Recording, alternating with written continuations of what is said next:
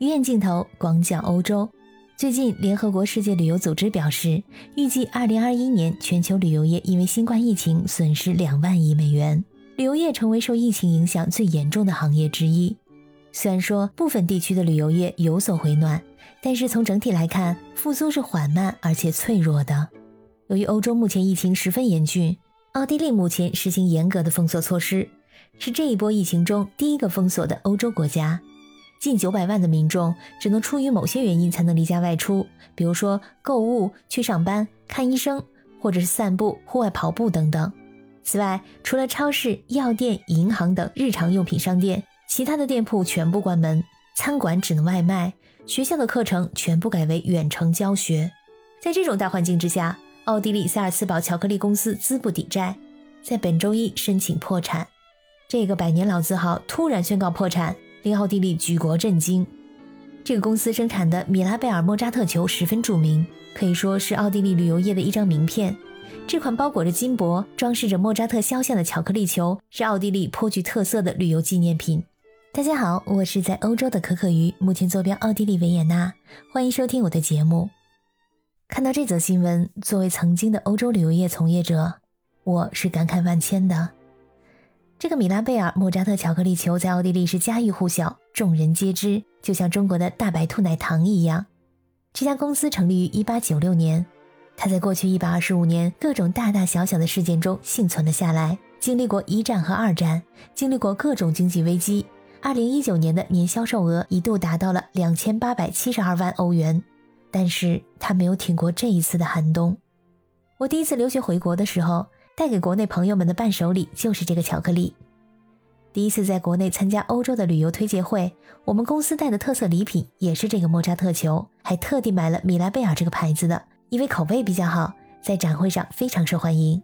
凡是来维也纳或者萨尔茨堡的游客，在市中心的商业街上都会看到装潢极具特色的莫扎特球礼品店，很多游客都会选择买一袋作为伴手礼。莫扎特巧克力球其实有好几家巧克力生产商在生产，起源于萨尔茨堡。萨尔茨堡是莫扎特的故乡，而米拉贝尔宫是萨尔茨堡世界文化遗产的必游之地。著名的电影《音乐之声》就是在米拉贝尔花园里面取景拍摄的。可爱的孩子们排成队列唱哆来咪，就是在这个花园的台阶上拍摄的。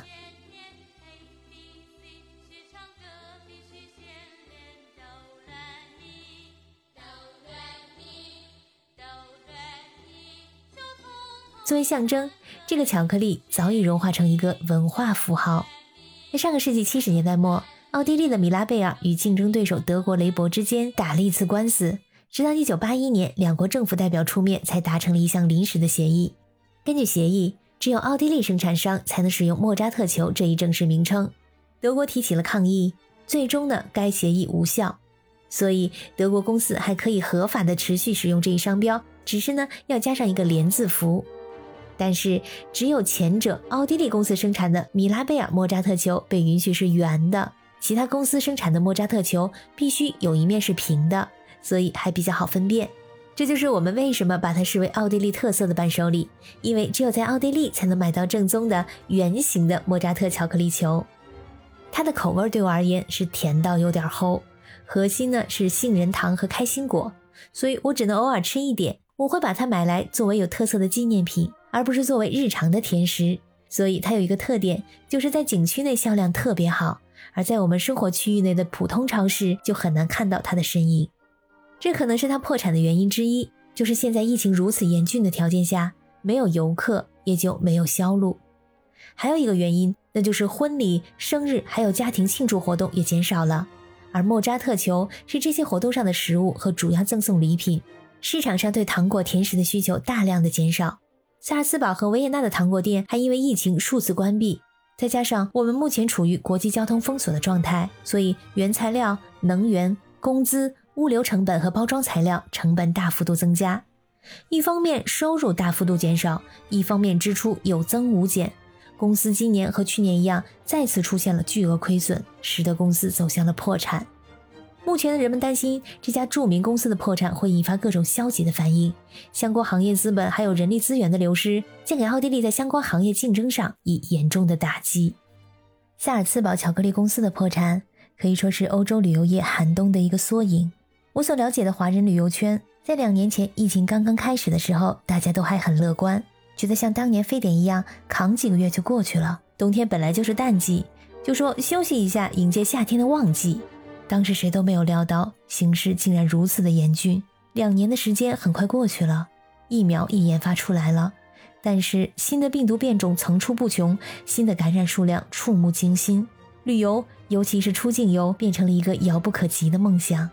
当时说要在旅游业坚守的小伙伴们，早已各奔东西，纷纷转行，有的去了餐饮业，有的去了物流公司，有的转到线上行业等等。大家目前都在新的领域努力拼搏。最新收到的消息，由于经济损失太过重大，奥地利的商店有可能在十二月十三日重新开业。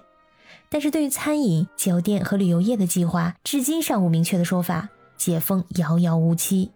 在刚刚过去的今年夏天和秋天，本来靠着本地的游客稍微有点好转，但是突然而来的封城政策，使得各个行业又受到严重的打击。欧洲旅游业的寒冬将会持续到何时？目前谁都无法给出确切的答案。亲爱的小耳朵们，感谢你们今天的收听，我们下次再见。